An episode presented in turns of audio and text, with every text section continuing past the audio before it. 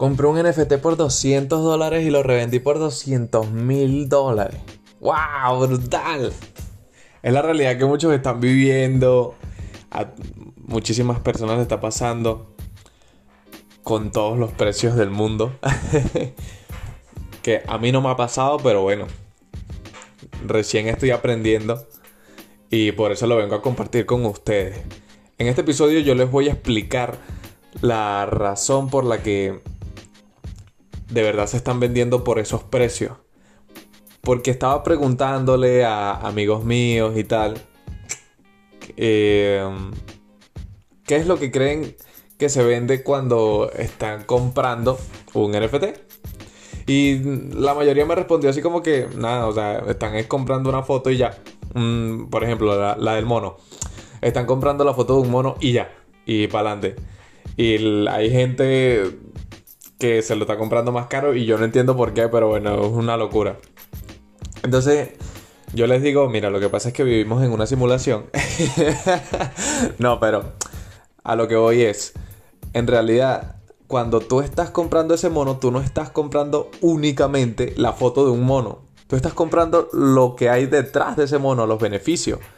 ¿Cuáles son los beneficios, por ejemplo, detrás de la colección de los monitos? Los monitos esos que son súper, súper famosos son, por ejemplo, ropa, mmm, el acceso a eventos exclusivos. Por ejemplo, ahorita tienen un evento que es... No ha comenzado, pero ya lo tienen en los anuncios y todo. Que es como una casa de piratas. Cada persona que posea un mono va a poder participar. Entonces, ¿qué van a hacer los creadores? Van a estar dando pistas de a dónde tienen que ir, en dónde tienen que buscar o qué tienen que hacer para encontrar el tesoro. Y la primera persona que encuentra el, tesoro se lleva un premio de 15 Ethereum. Que 15 Ethereum así a ojo pueden ser, espérate, 15 por 3. 15, 30, 45 mil dólares. Pueden ser 45 mil dólares. O sea, que no es solamente que te estás llevando el monito. Entonces, eso es uno de los ejemplos. También tienen más cosas. Igual les puedo dar un ejemplo con otros NFT que existen. Existe Axie Infinity. Axie Infinity es un juego. ¿Qué pasa si tú compras un NFT de ese juego? Tú vas a poder optar por jugar dentro de su plataforma para generar una rentabilidad. Lo que les comenté de, eh, en el último capítulo te pones a jugar y ya estás ganando dinero. En tu tiempo libre, no hace falta más. Así, ese es el beneficio. Ahora también hay un beneficio más cultural, digámoslo así, que es cuando tú consideras algo arte. Por ejemplo, eh, la pintura de la Mona Lisa. Esa está súper valorada, la original, evidentemente. Entonces, claro, eso es, no lleva nada detrás, es simplemente considerado arte.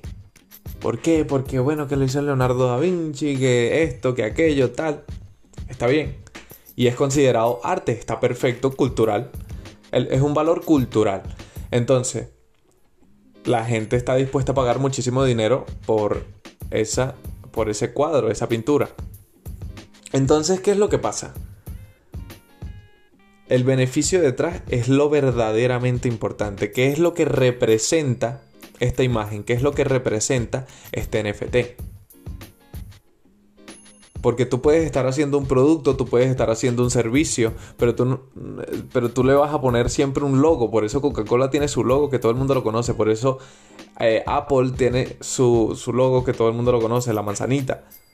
O sea, imagínate que viene Apple y lanza su manzanita en formato NFT. Y le pone diferentes colores para que sea más llamativo y es una colección de 5000 manzanitas diferentes. Lo puede hacer tranquilamente. ¿Y qué va a ofrecer? No sé, puede ofrecer yo qué sé.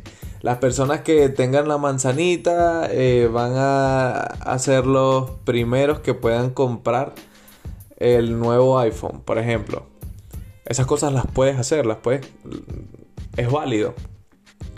Entonces, quería dejar este mensaje para que veas que no es simplemente una imagen, sino es el beneficio que tú estás comprando. Imagínate que esa imagen vendría siendo literalmente el logotipo, el logo de lo que tú verdaderamente quieres. Así de simple. Por eso les di el ejemplo de Coca-Cola, de Apple.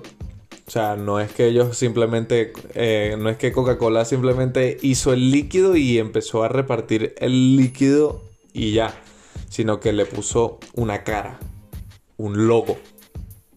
Y el logo vendría siendo su nombre en letras blancas con un fondo rojo. Perfecto.